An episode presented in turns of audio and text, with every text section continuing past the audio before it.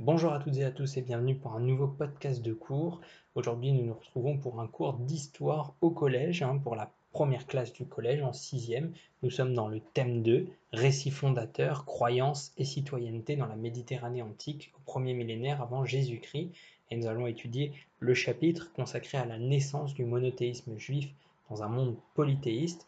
Je vous rappelle que vous pouvez retrouver de nombreux documents complémentaires, notamment des vidéos, sur la page dédiée au chapitre sur le site internet www.histoiregéographie.net. Vous avez un lien dans la description pour ceux qui regardent la vidéo sur YouTube. Sinon, vous tapez www.histoiregéographie.net et vous y retrouverez de nombreux documents, notamment le cours et le diaporama Lumni diffusé euh, lors du premier confinement de l'année 2020. Commençons donc avec la naissance du judaïsme.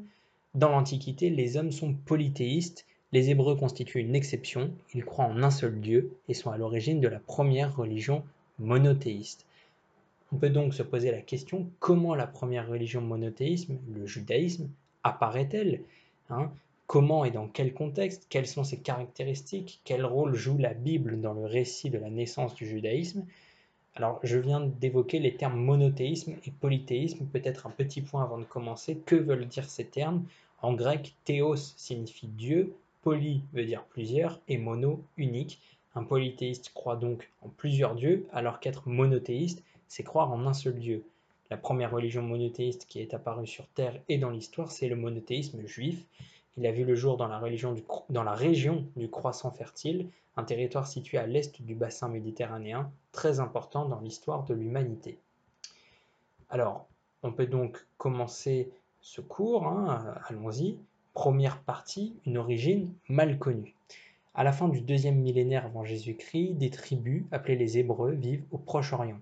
La Bible évoque de puissants rois, David et son fils Salomon. Les Hébreux sont un peuple nomade, ils auraient reçu la révélation d'un Dieu, Yahvé, qui, par une alliance, aurait fait d'eux son peuple élu. Il leur promettait une terre, le pays de Canaan, et en échange, il s'engageait en croire en lui seul. À partir du 8e siècle avant Jésus-Christ, les Hébreux sont organisés en deux royaumes. Le royaume d'Israël, au nord, envahi par les Assyriens en 772 avant Jésus-Christ, et le royaume de Juda, au sud.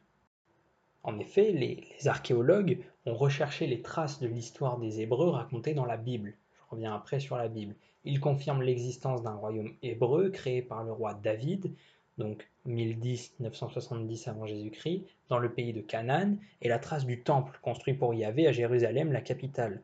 On trouve aussi trace des attaques des Hébreux par leurs puissants voisins, donc à partir du 8e siècle avant Jésus-Christ, on vient d'évoquer l'attaque des Assyriens, mais il y a aussi des attaques des Égyptiens ou des Babyloniens, leur déportation à Babylone et la destruction de Jérusalem et du Temple en 587 avant Jésus-Christ, on y revient dans quelques instants.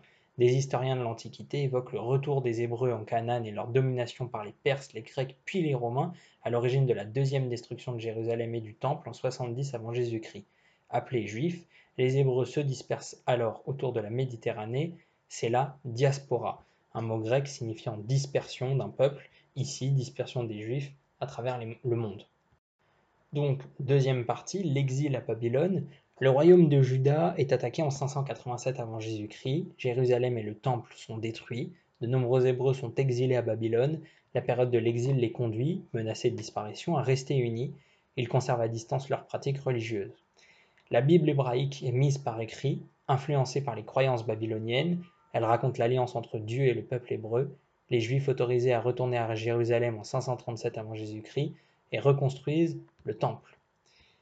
La Bible hébraïque, c'est un mot grec signifiant les livres. Elle raconte l'histoire des Hébreux et fixe la loi donnée par Dieu aux Hébreux, je viens de le dire. Troisième partie, la diaspora, on l'a déjà évoqué. Lorsque les Romains conquièrent la région en 63 avant Jésus-Christ, les Juifs obtiennent une certaine indépendance. Le roi Hérode fait agrandir le temple de Jérusalem. Mais une révolte est sévèrement punie en 70 après Jésus-Christ et les Romains brûlent le temple. En 135, la région change de nom pour devenir la Palestine et les Juifs s'exilent dans tout l'Empire romain, amplifiant la diaspora. La dispersion des Juifs transforme le culte, les synagogues, qui ont fait leur apparition avant la destruction du Temple par les Romains, se multiplient, les Juifs s'y rassemblent pour prier et lire la Bible. Pour conclure, on va revenir sur les fondements du judaïsme, et notamment sur cette Bible. Cette Bible, elle fixe par les dix commandements la religion des Juifs. Ils croiront en un seul Dieu, Yahvé, créateur du monde et leur protecteur. Ils doivent lui être fidèles et l'honorer. Depuis leur dispersion, ils se réunissent dans des synagogues où ils lisent la Bible et prient sous la direction d'un rabbin. Ils attendent la venue d'un Messie, donc un envoyé de Dieu qui doit diriger le peuple juif, et celui-ci rétablirait le royaume disparu des Hébreux. La Bible fixe dans la Torah, alors la Torah c'est un mot signifiant loi en hébreu, il s'agit des cinq premiers livres de la Bible, des règles religieuses et morales, prières, interdits alimentaires. Les Juifs n'ont pas le droit de travailler le jour du Shabbat, septième jour de la semaine, de grandes fêtes commémorent leur histoire, la plus importante est la Pâque. Aujourd'hui, la religion, la culture et la manière de vivre des Juifs s'appellent le judaïsme. Voilà pour ce podcast de cours, j'espère qu'il vous a permis de mieux faire le point sur les idées importantes du chapitre. On se retrouve très bientôt pour un nouveau podcast sur la chaîne YouTube et la chaîne Twitch. N'hésitez pas à visiter le site internet pour découvrir tous les podcasts et découvrir les documents complémentaires. Merci d'avoir écouté et je vous dis à très bientôt. Au revoir.